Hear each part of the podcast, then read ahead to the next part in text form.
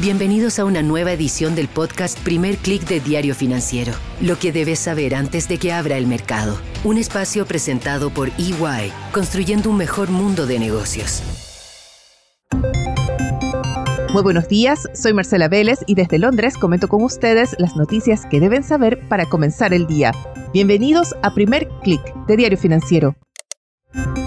Muy buenos días, es viernes 3 de noviembre, bienvenidos. Es día de nuestro especial semanal que hoy está dedicado al crecimiento económico, a la necesidad de impulsar altas tasas de crecimiento económico, especialmente en Latinoamérica. Pero antes de abordar este tema, vamos a revisar qué está pasando en los mercados en una sesión que va a estar marcada por el reporte laboral que llega desde Estados Unidos.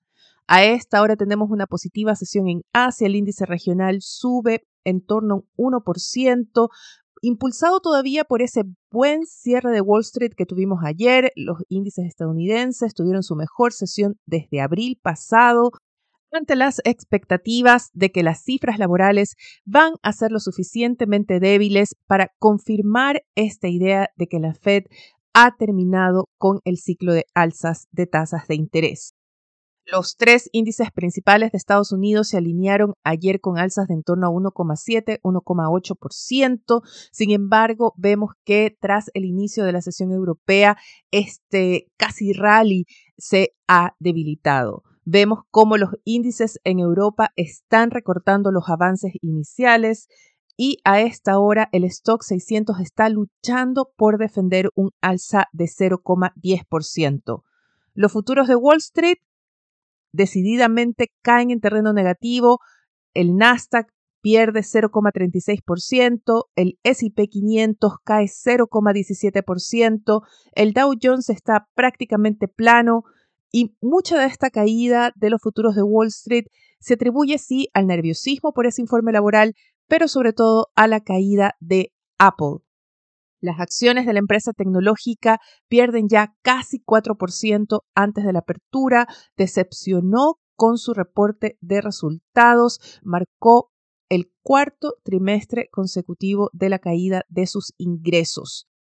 Apple está siendo afectada por la desaceleración de la demanda en China, ya sea por ese veto que impuso Beijing al uso de iPhone y otros productos de Apple de parte de trabajadores públicos o de empresas estatales, también por el aumento de tensión geopolítica entre China y Estados Unidos, sobre todo enfocado en el sector tecnológico, y lo más preocupante de ayer o a lo que reacciona el mercado es que la empresa no logró calmar los temores de los inversionistas, sino que reconoció que se debe esperar unas ventas más débiles a las usuales para el periodo navideño. Ahora, la tensión en torno a Apple y todas las preguntas que genera en torno a cómo la desaceleración de la demanda de China puede afectar también a otras empresas, va a ceder terreno en las próximas horas una vez que en Estados Unidos se publique el reporte laboral de octubre. Se entrega la tasa de desempleo que se espera se mantenga en 3,8%, pero no es este indicador el que van a estar revisando con lupa los analistas e inversionistas en el mercado, sino el reporte de contrataciones no agrícolas. Se espera una cifra en torno a 170 mil, máximo 180 mil nuevos puestos no agrícolas y esto marcaría una desaceleración muy fuerte desde los 336 mil puestos de trabajo que se reportaron en septiembre. La desaceleración del mercado laboral es considerada un factor clave para que la Fed pueda declarar finalmente el fin del ciclo de alzas de tasas. Así que también se va a poner mucha atención al índice de pago promedio por hora. Vemos que, al igual que los futuros de Wall Street, el dólar está esperando este reporte de datos con una baja importante. La divisa o el índice global de la divisa marca a esta hora una caída de 0,10%. De cerrar hoy a la baja, tendría la mayor pérdida semanal en tres meses, según cálculos de Bloomberg.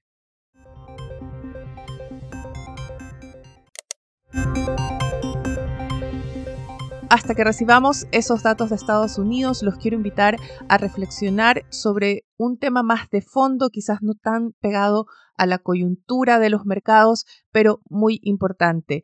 Y tiene que ver con las políticas públicas para impulsar el crecimiento.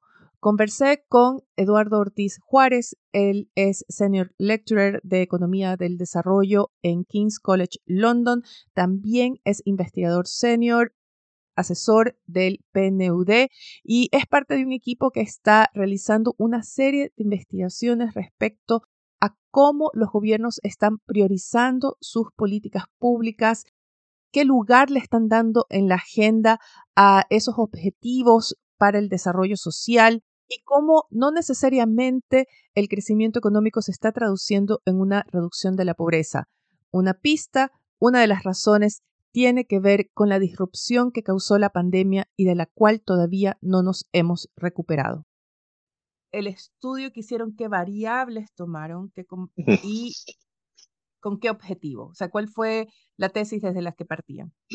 Con UNDP había un interés, hay un interés eh, muy activo, muy importante por entender cuáles son las prioridades en la agenda de desarrollo de cada gobierno en el mundo, particularmente los países en desarrollo, en torno al cumplimiento de los SDGs, los Sustainable Development Goals los Objetivos de Desarrollo Sostenibles, eh, que tienen como, como fecha límite el 2030. Entonces, en, un contexto de crisis recurrentes que empezamos desde mm, la pandemia, que se suma inmediatamente efectos del costo de vida, la, crisis del costo de vida, exacerbada por, por el conflicto en, en, Ucrania. Esto se trasladó en mayores precios domésticos, pues, principalmente en, alimentos y energía, y eso fue un, otro golpe brutal para los hogares más pobres y vulnerables, que estaban recién, digamos, eh, saliendo o, o, o, transitando de los efectos más graves que tuvo la pandemia. Y dependiendo del país, ha habido otros shocks que han implicado además un esfuerzo fiscal muy significativo de los gobiernos de los países para proteger em, el bienestar de las personas. Y eso se ha trasladado además en, eh, o sea, en presiones fiscales, en déficit, en deuda. Todo este es el contexto. Los países post estas crisis están em, redefiniendo sus agendas de desarrollo, ¿no? ¿Cómo van a cumplir? Y entonces UNDP está muy interesado en entender eso, cuáles son las prioridades en este contexto de crisis eh, simultáneas y, y, secuenciales.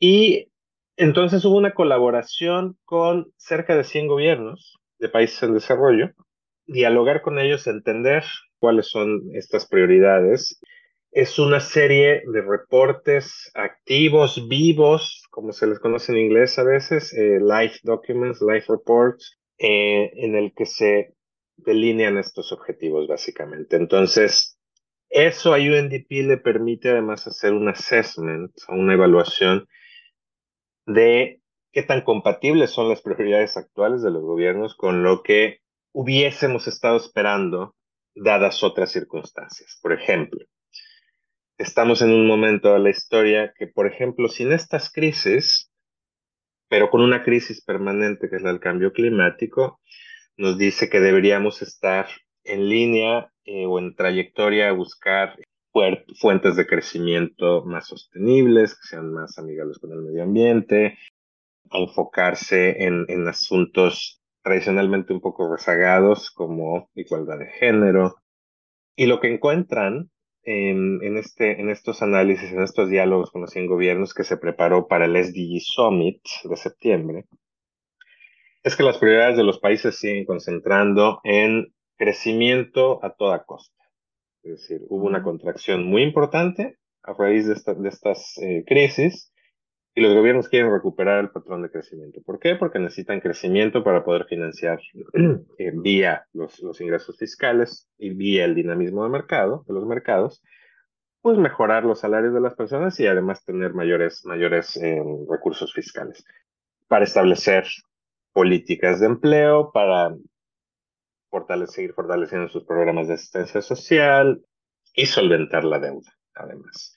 Todos los países están teóricamente a bordo de lo que es importante en el debate global, pero en el terreno, en la práctica, el interés es crecimiento a toda costa, ¿no? Porque necesitamos simple y sencillamente crecer, necesitamos generar empleos y necesitamos reducir pobreza. Entonces, cualquier otro objetivo no está necesariamente siendo eh, priorizados en estas, en estas discusiones y es, y es preocupante por los retos de cambio climático, porque vemos que independientemente de que algunos países están generando crecimiento, no es visible aún una reducción importante de pobreza, al menos en las proyecciones así se ve, y no se ve que haya un desacoplamiento de las emisiones, es decir, las emisiones están proyectadas a seguir creciendo en la mayoría de los países en desarrollo, principalmente en, las economías emergentes más, más grandes,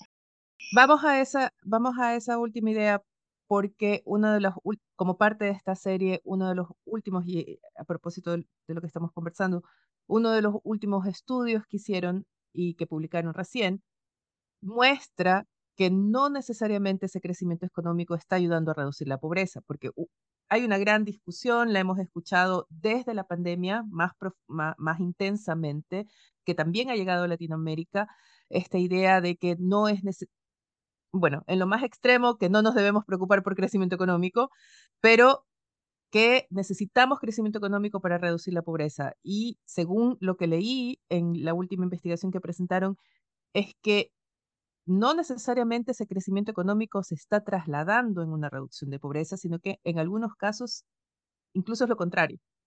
Sí, a ver, tenemos, eh, eh, este es un tema súper importante que estás, que estás tocando y además es, una, es un, es todo un debate empírico, además en la literatura académica y de policy, ¿no? ¿Cuánto del crecimiento económico que experimenta una sociedad se traslada a reducción de la pobreza?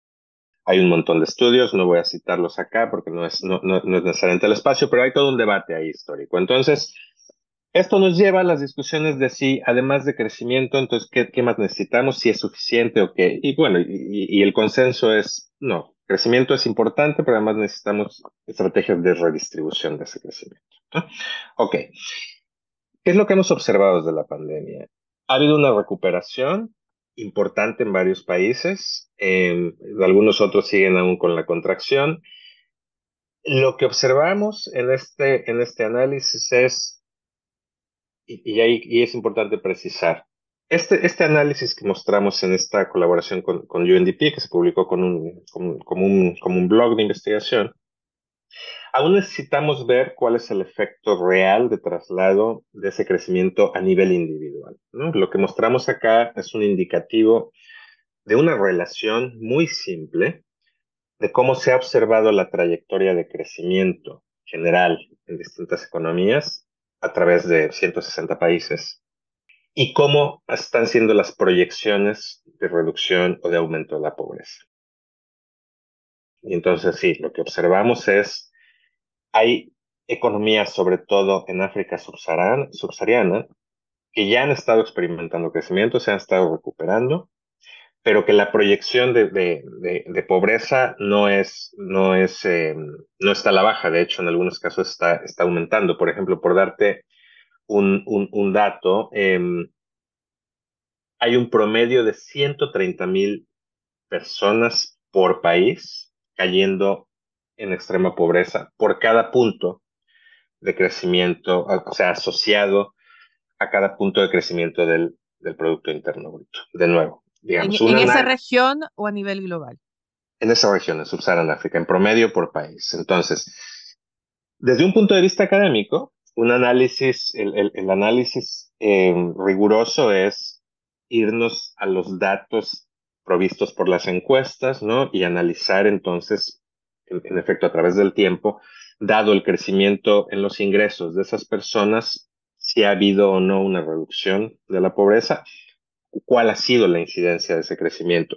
¿Se ha concentrado más en los más ricos, en la parte media o en los más pobres? Eso aún no lo podemos ver porque la información no existe, pero las proyecciones que hacemos de pobreza sí utilizan la información individual.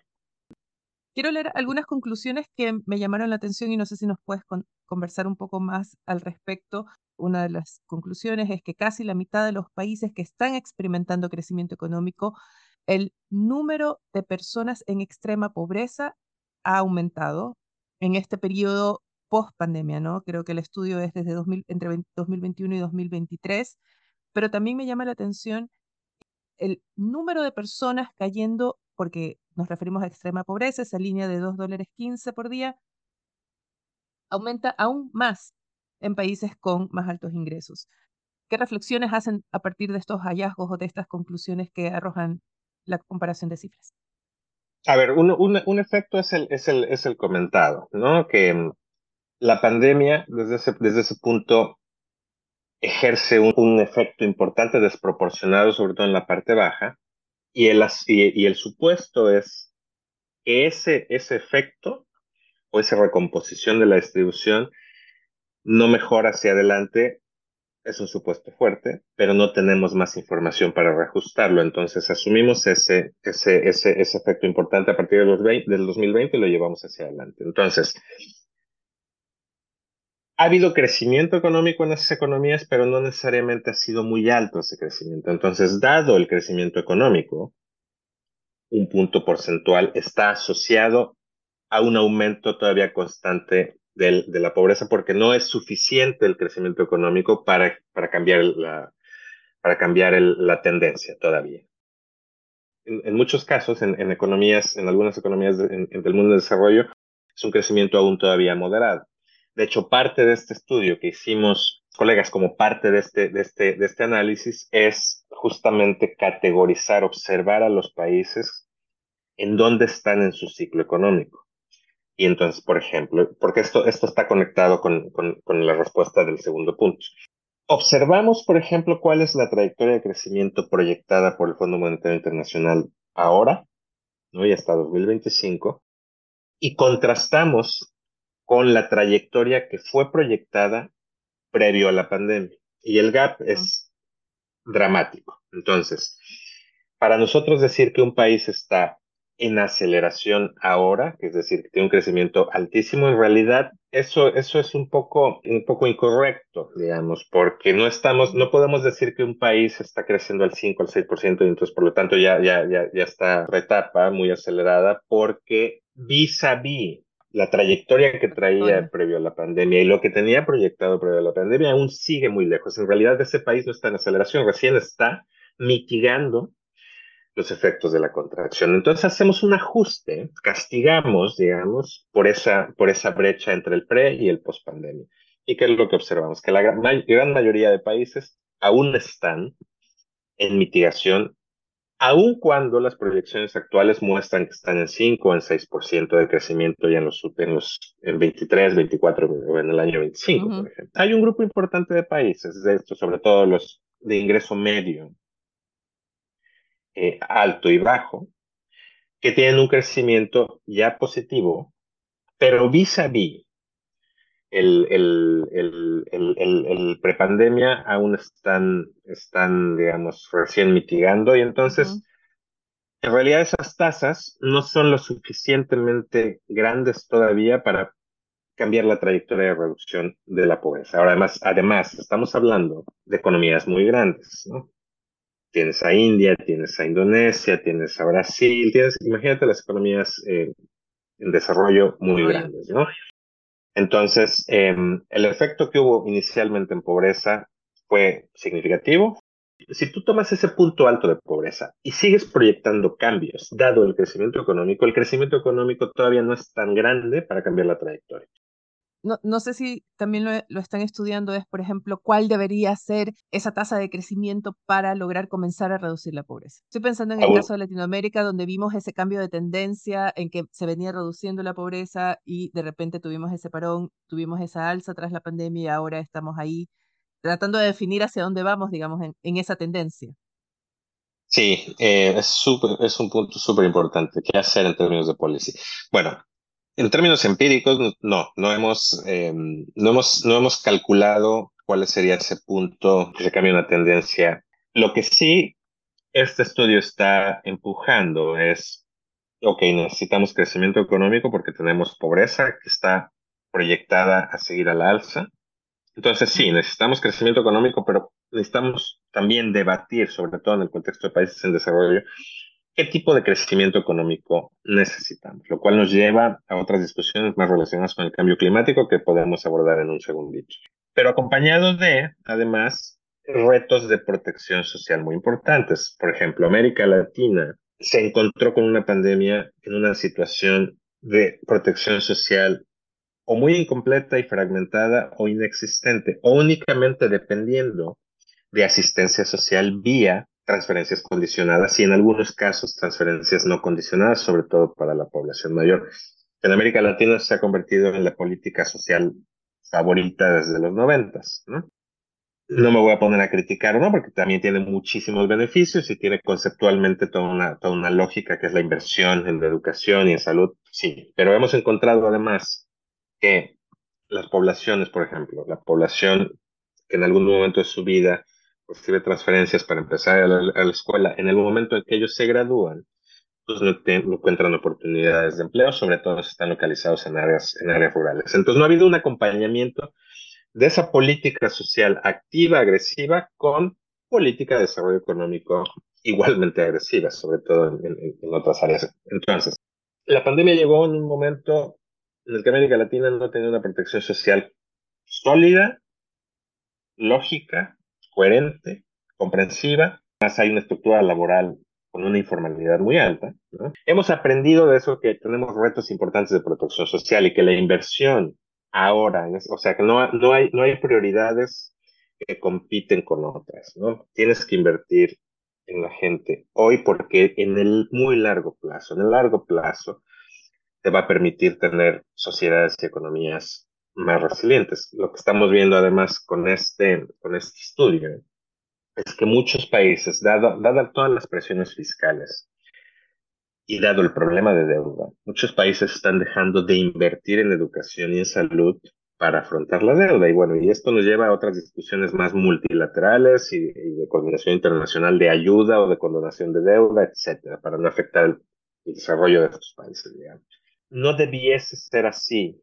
Tienes que invertir en la gente, tienes que invertir en la educación, sobre todo por toda la pérdida de aprendizaje que hubo a partir de la pandemia. Tienes que invertir en la educación y tienes que invertir en protección social. Proteger a la, población hoy es proteger a tu economía en el siguiente choque en, en, en, en varios años. Entonces, es uno de los mensajes, más allá de cuál es la tasa de crecimiento que tienen que alcanzar para reducir pobreza es sobre todo tienes que invertir hoy en, las personas. En, de nuevo, esta mirada de desarrollo humano, esta mirada de UNDP, esta mirada de los SDGs, que es centrada en las personas. Entonces tienes que invertir en protegerlas, ¿no? para alcanzar o posibilitar mejor el, alcance de, de, objetivos de desarrollo de largo plazo, ¿no? Que en este estudio, en el caso de Latinoamérica, la diferencia respecto a otras regiones es dramática porque muestran que prácticamente se estanca. Desde tu experiencia, ¿crees que estamos en riesgo de, yo no sé si es una nueva década de estancamiento o es simplemente una continuación, pero está la región estancada y quizás en una discusión que no es la discusión adecuada? No sé cuál es la discusión. no sé para, la discusión, la discusión que, se ha planteado y que se sigue planteando es esta idea de si eh, tenemos que irnos a un que no sé por qué la tenemos, revivimos una discusión de los años 70, no sé de si la, la clave de crecimiento es, es, ir por un estado más grande, un estetizar, intervenir, o si, y que no nos deberíamos preocupar tanto de el tema del PIB o de cuánto varía el PIB, bajo el argumento de que lo importante es la gente, o esta discusión de no, hay que generar crecimiento y ahí esta idea del cuentagotas, eh, la gente va a ver mejor calidad de vida. Latinoamérica está estancada. no, yo, no, yo, no, yo no lo pondría necesariamente como, como otro periodo necesariamente similar a los 80, ¿no? Para decir una década perdida, porque me parece que ha habido avances muy significativos en un montón de dimensiones en Latinoamérica. En el aspecto puramente económico, yo creo que la comparación no tiene que ser con una década perdida, sino más bien con cuál es el potencial de América Latina. Creo que América Latina está muy por debajo todavía del potencial que tiene y eso nos lleva a un montón de retos. Entonces, comparado con, una, con, un, con un potencial, sí, estamos relativamente estancados desde 2012, 2013. Muchos de los indicadores sociales que fueron muy celebrados en la primera década del siglo, pues se estancaron y algunos empezaron a revertir tendencia en problemas que se fueron exacerbando hacia la pandemia. Entonces la pandemia vino además a, a, exacerbarlos aún más, ¿no? Y a, y, poner más rotos. Dicho eso, ¿qué hacer o cuál es este debate? Entonces, a mí me parece que América Latina ya trascendió esta idea, creo, ya trascendió esta idea del cuentagotas, ¿no? Em, es claro que ese, que ese enfoque no, no funciona y a través de distintos gobiernos y a través de, de, las décadas, me parece que esa narrativa del cuentagotas ya no es algo predominante en América Latina ahora. Debiese ser un estado más, más reducido, no sé. Eh, no tengo una respuesta ahí clara. Lo que sí, lo que sí puedo decirte es, hay toda una lógica de que los gobiernos en América Latina, al igual que en otros países en desarrollo, en otras regiones en desarrollo, tienen como prioridad el, crecimiento económico, hace todo sentido. Acompañado además de otras políticas sociales y de retos de protección social y de políticas económicas, digamos que beneficien al interior de los países, a todas las zonas y a toda la población, y a todos los sectores. Esos son retos. Pero me parece que la lógica de un gobierno latinoamericano cualquiera de buscar crecimiento económico, sí, porque no estamos, nuestros países aún no están en una etapa de desarrollo en la cual el crecimiento económico no es importante, me parece que es súper importante. O sea, un crecimiento de un punto porcentual en una economía con un nivel de ingreso muy alto. Tus retos son más de redistribución y tienes recursos suficientes para, para funcionar bien, además, todas tus necesidades básicas están cubiertas, etc. Idealmente. En nuestros países no, en nuestros países necesitas crecimiento y necesitas crecimiento alto y además necesitas crecimiento inclusivo quiero decir con esto, en el que la mayor parte de los sectores de la población se involucren en ese patrón de crecimiento y además se beneficien de ese patrón de crecimiento. Eso pasa por tocar políticas de mercado laboral, políticas de productividad, reducir informalidad, em, políticas de recaudación de impuestos, políticas de gasto social, por supuesto. Entonces, a mí me parece que el debate en América Latina es es correcto en el sentido del diagnóstico. Necesitamos seguir creciendo. Y en este debate global, bueno, las economías avanzadas, hay algunas voces que dicen, bueno, ustedes, economías avanzadas ahora están preocupadas por el cambio climático y están empezando a decarbonizar para reducir la emisión y además están proyectando quizá posibles sanciones, al menos en el discurso, ¿no? En la narrativa a países que no lo, que no lo hagan o que no transiten hacia eso. Bueno, hay un tema normativo ahí y un tema de justicia. Es por qué tú sí te desarrollaste con esas fuentes eh, fósiles y yo no tengo, yo no, yo, yo, yo, voy a dejar de hacerlo, sobre todo si soy rico en recursos, en este tipo de recursos. ¿Cuáles son los incentivos? Si además yo necesito crecimiento económico para proveer Em, de los recursos que mi país necesita. Entonces ahí hay, todo el debate. Entonces, esa es una conversación distinta que toca una coordinación internacional eh, ambiciosa, muy grande. Honestamente dudo que se concrete pronto. Em, hay un rol importante ahí de las organizaciones, de las organizaciones internacionales, pero desde la perspectiva de un país individual o como región en América Latina, me parece que el diagnóstico es correcto. Necesitamos crecimiento económico, y necesitamos fortaleza institucional, gobernanza y un desarrollo creíble de políticas laborales, de protección social, de gasto social y de recaudación, digamos, para poder transitar hacia un estado de desarrollo mejor.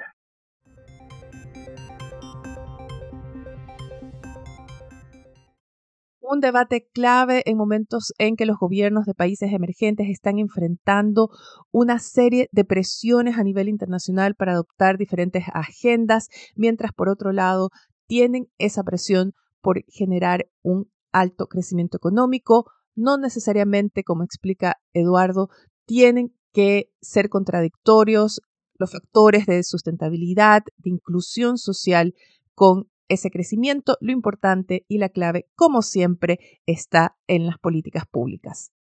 A propósito de crecimiento económico, no se pierdan la cobertura que hace Diario Financiero de esa cifra sorpresiva que tuvo de actividad económica en Chile, que se reportó ayer, y las expectativas de que la economía de este país comiencen a repuntar. Con esto me despido por ahora. Los invito a que me escriban a través de mi correo electrónico mveles.df.cl o a través de mis redes sociales donde me encuentran como arroba Marcela si tienen alguna sugerencia o tema especial que les interese que abordemos en los especiales semanales. Los invito también a que sean actualizados de las noticias del día y más visitando nuestro sitio web de f.cl y de fsud.com con las noticias de negocios de Latinoamérica. Les deseo que tengan un buen fin de semana. Nosotros nos reencontramos el lunes. Esto fue el podcast Primer Click de Diario Financiero. Lo que debes saber antes de que abra el mercado. Un espacio presentado por EY, construyendo un mejor mundo de negocios.